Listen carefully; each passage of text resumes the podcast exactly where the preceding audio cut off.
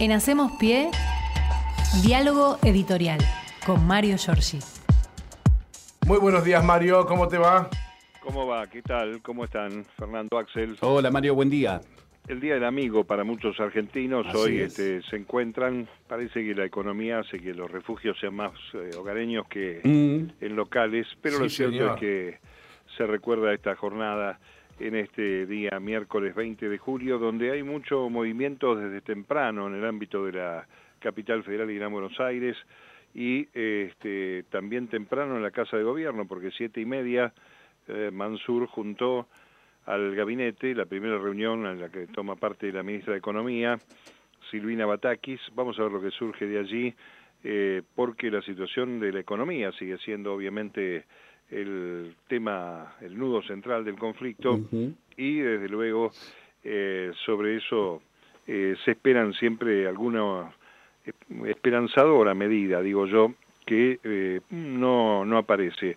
Lo concreto es que los el tándem este mediático judicial y opositor, que incluye a lo que llamamos el campo, que tiene 14 mil millones de dólares en silo bolsas sin vender y por lo tanto sin que ingresen las divisas de los impuestos por la exportación, que conocemos vulgarmente como retenciones, es una parte más de un todo que sigue especulando contra los argentinos, porque aquí no se trata de un tema de el gobierno de turno, sino de la situación general que tiene este país, que terminará tarde o temprano salpicando a estos sectores, más allá de que sigan con la renta, porque hay un momento donde se produce un quiebre en la cuestión de la distribución de, este, sobre todo, productos eh, o bienes esenciales. Así que vamos a ver qué es lo que sucede. Por lo pronto eso por un lado, y hoy tenemos una jornada de protesta eh, porque las organizaciones sociales en este momento están arrancando, atención,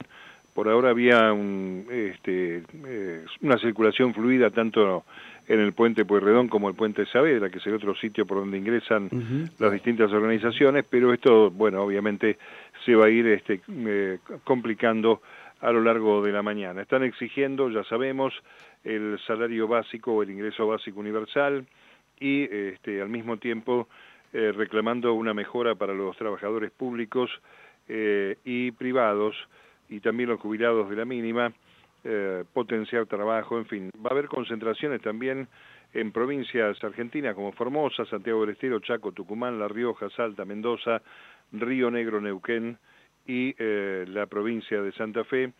Y entonces en este momento estamos esperando eh, lo que suceda en el puente Pueyrredón, allí en, el puente Pueyrredón y en el puente Saavedra. Y va a haber otra marcha hoy eh, de un tema que no estamos siguiendo mucho de cerca, pero hay dos gremios fuertes que están eh, negociando una mejora sobre la paritaria ya acordada. Uno es la Unión Obrera Metalúrgica, mm, donde eh, Furlan, que es el flamante secretario del gremio, eh, parece que hizo las paces con este, Antonio Caló, están juntos negociando, todos los sectores de la UOM, una mejora en los salarios de los trabajadores, porque además se ha incrementado el trabajo metalúrgico en la República Argentina a partir de la recuperación este, industrial. Y el otro es el gremio de neumático, que ayer tuvo otra nueva audiencia eh, donde eh, se fracasó en el Ministerio de Trabajo. Muchos añoran el paso por esa cartera del embajador en México, Carlos Tomada. Eh, yo creo que es un récord en la historia de la democracia en la Argentina y en la historia argentina, un ministro que aguantó tanto tiempo Claro. sin mayores dificultades, ¿no? Sí, sí, sí. Por lo pronto ayer la, la del neumático fracasó, están Ujú. este, mm, reclamando la revisión del convenio colectivo de trabajo y el pago de horas extras al 200%, eh, están apuntando a tres este, empresas, Pirelli, Fati y Bridgestone, eh, que dicen que están especulando con dólares y no quieren acordar la paritaria. Es un insumo que requiere parte importada, obviamente. El sindicato está apuntando a estas empresas especulando, dicen, y no arreglar. Vamos a ver qué sucede porque van a marchar también estos este, trabajadores del neumático en los accesos y las rutas cercanas a las plantas de las compañías, así que puede ser que allí también se produzca algún tipo de inconveniente en la circulación. Y hablando de marcha, parece que se van este, sumando adhesiones a la marcha del 17 de agosto. la que tiene este, a la CGT como una de las organizadoras, se ha sumado la CTA de Hugo Yasky y se habla de eh, la posibilidad de que siga habiendo otros sectores. Algunos están haciendo mm, este, a la idea de algo que venimos planteando nosotros desde hace unos cuantos días atrás, de hacer un acto político público con el presidente de la Nación, la vicepresidenta y este, Sergio Massa, para cambiar también un poco el eje de la recuperación de la calle, de lo público. Así que vamos a ver qué sucede con esta idea que anda dando vueltas por allí. A propósito del presidente, al mediodía va a andar por Avellaneda, por la zona de la isla Maciel, con el ministro de Hábitat Jorge Ferraresi, eh, un acto que tiene que ver con la entrega de viviendas en el eh, programa de crédito Casa Propia. Eh, hay 60.000 viviendas en construcción mm. y esto le toca el turno a Avellaneda, así que vamos a ver si habla allí el presidente que ayer, recordemos, hacíamos referencia a la carta y el video de Cristina Fernández, ayer el presidente también salió a acompañar esa este, mm, esa definición de lo que es este, el poder judicial en la República Argentina, también este tema de, de la Corte eh, lo abordó con mucha firmeza también. Vamos a ver si hay argumentos y herramientas. Lo concreto es que este, seguimos esperando la designación de la quinta este, integrante ese lugar que falta, y también este, la esperanza de que se pueda avanzar con este, la idea de ampliación de la Corte, aunque va a encontrarse con el escollo en la Cámara de Diputados. Pero lo cierto es que el día de ayer también este, la vicepresidenta recordó, como lo marcamos nosotros desde hace muchísimo tiempo, eh, que este hombre que está por cumplir 600 días en condición de prófugo, este delincuente llamado Pepín Rodríguez Simón, es el responsable de haber este, instruido a Mauricio Macri en la designación del 50% de la Corte que está integrada por dos tipos que entraron por la ventana, ¿no? En un fenómeno anticonstitucional, los primeros que tendrían que defender la Constitución y el derecho de todos entraron por el costado, entraron por la ventana, ¿no? Rosenkrantz y Rosati.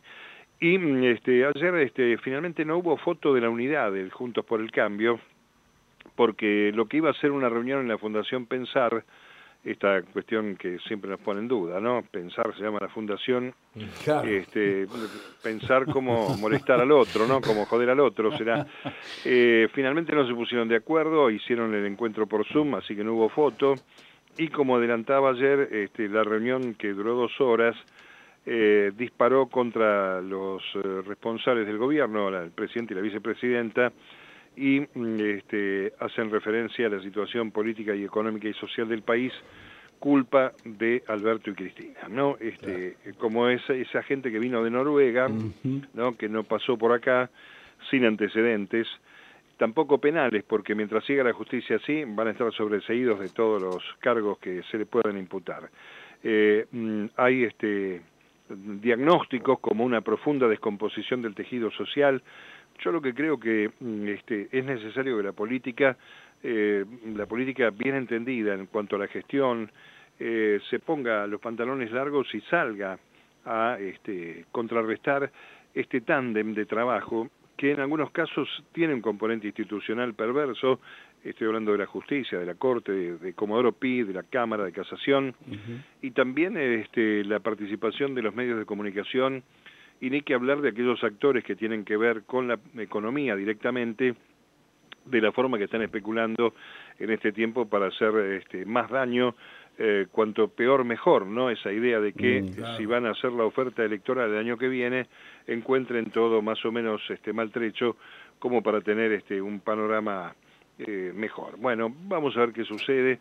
Es este, un día donde hay que esperar alguna noticia vinculada con el tema de los mercados un término al que yo ya tendríamos que ponerle nombre y apellido nosotros, eh, lo del mercado, esta, esta idea de que un tipo, dos o diez, con tres millones de dólares circulando en la City, eh, le causen un dolor de cabeza a casi 48 millones de personas, debe tener algún mecanismo, este, hay legislación vigente para terminar con las cuevas, para terminar con esta especulación, y no veo por qué no se están aplicando esas normativas que van desde las multas eh, por la comercialización ilegal de moneda extranjera hasta este, la acción directa eh, con fuerza pública, con la fuerza de seguridad en las famosas cuevas donde se opera esta modificación. No, me parece que ahí eh, la política y el Estado tienen que estar presentes y tienen que accionar directamente con esto porque desde esa especulación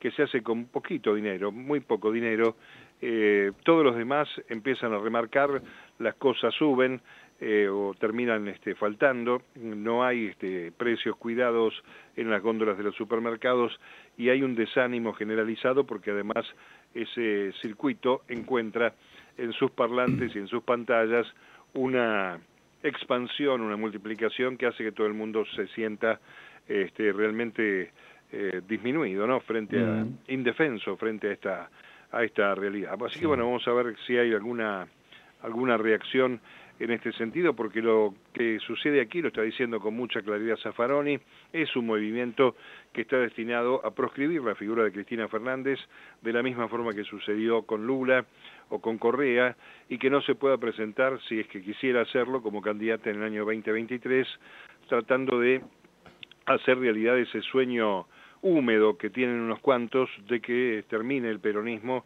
desaparezca con ese término, ¿eh? desaparezca de la faz de la tierra, con lo que significa el término desaparecer en la República Argentina, eh, esta gente con absoluta impunidad, este, bueno, eh, opera desde ese lugar.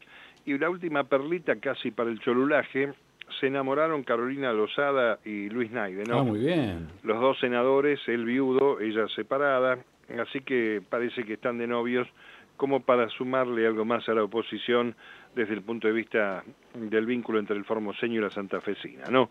Recién llegada allí, la exmodelo, periodista, lo que fuere, este, están ahí eh, mm, acurrucaditos en los comedores de Senado y demás, como para pasar el dato mientras ayer hablábamos con algunos colegas que desarrollan tareas ahí en el Congreso de la Nación, Congreso que está por ahora, compañeros, parado, ¿eh? Por ahora está parado. Vamos Están vacacionando.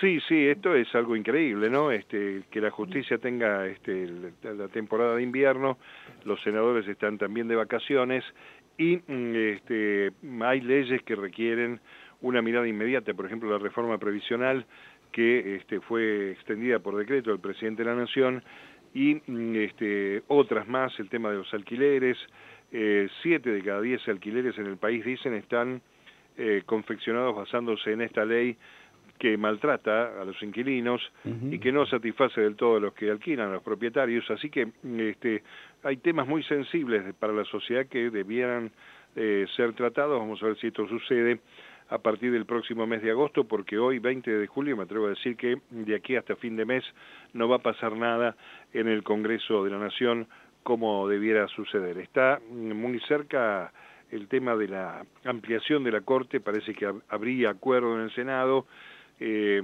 sigue habiendo intercomunicación entre los senadores, pero formalmente ni comisiones ni menos sesiones se van a producir por lo menos en lo que resta de este mes eh, de julio.